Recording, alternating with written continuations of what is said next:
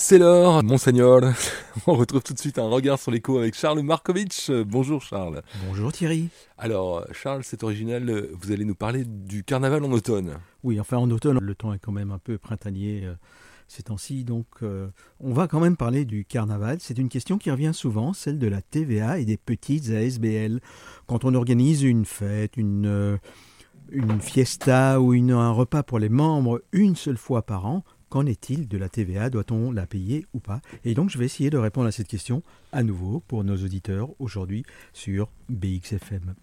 Je vous rappelle que toute entreprise et les ASBL sont des entreprises comme les sociétés depuis la réforme du Code du droit économique, eh bien toute ASBL est censée s'immatriculer à la TVA, rentrer ses déclarations trimestrielles et payer le solde si nécessaire lorsqu'elle fait des euh, activités soumises à la TVA régulièrement. Les petites ASBL qui organisent des événements maximum quatre fois par an peuvent toutefois être exemptées de TVA, ce qui implique ne pas subir le fardeau administratif, ne pas devoir déposer de déclaration, ne pas devoir payer la TVA, mais aussi, c'est la contrepartie, ne pas pouvoir la déduire la TVA sur ses achats.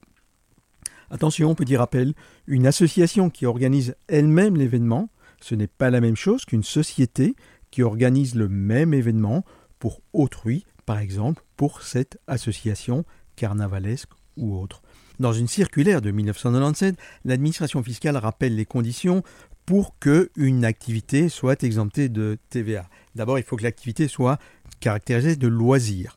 Deuxième condition, il faut que l'association demande à l'organisateur du cortège ou de la manifestation juste de quoi couvrir ses coûts. L'objectif n'est pas de faire du bénéfice. Et troisième condition, les droits d'entrée que l'on demande pour la manifestation ne peuvent servir qu'à réaliser le but social de l'association. Alors Charles, pour les repas vendus lors de tels événements, en février ou novembre d'ailleurs oui, peu importe le, moment de l'année, la TVA est en principe due sur la nourriture et sur la publicité que la SBL fait pour euh, organiser ce carnaval ou cette manifestation. C'est aussi le cas si la manifestation est organisée par une ASBL ou simplement une association de voisins. Par ailleurs, lorsqu'il s'agit d'un événement qui a pour but de récolter des fonds, si l'association n'est pas exemptée, eh il n'y a pas exonération de TVA. Enfin, Thierry, pour que les revenus d'un événement soient exemptés, il faut une responsabilité pleine et entière de l'événement, c'est-à-dire qu'on l'organise soi-même, mmh. que ce ne soit pas une activité économique pour soutenir des euh, opérations exemptées au profit de l'association ou d'une bonne cause.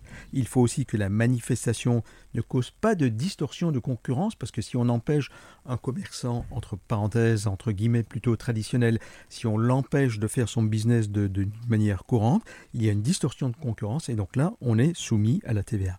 Enfin, l'administration, comme je l'ai dit en début de cette chronique, considère un maximum de 4 événements par an pour qu'il y ait exemption de TVA et chaque événement, c'est un peu comme une rave party, peut durer maximum trois jours.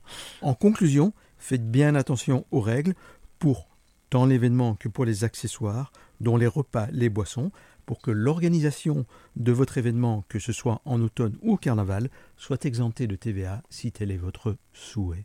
C'est noté, merci Charles et à la semaine prochaine alors. À la semaine prochaine.